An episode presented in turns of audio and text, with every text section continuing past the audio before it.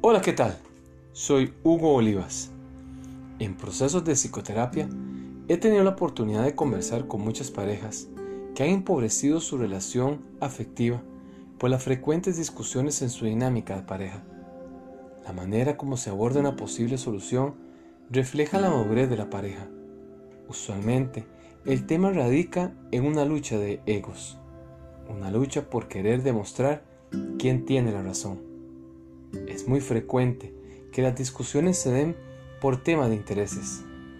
Una pareja que no tenga un proyecto de vida en común tiene la tendencia a luchar por intereses personales. Esos intereses prevalecen sobre el bienestar de la pareja. Mantener un clima equilibrado en el hogar hace que la dinámica de pareja se mantenga estable, trayendo un agradable bienestar emocional y psicológico a ambos.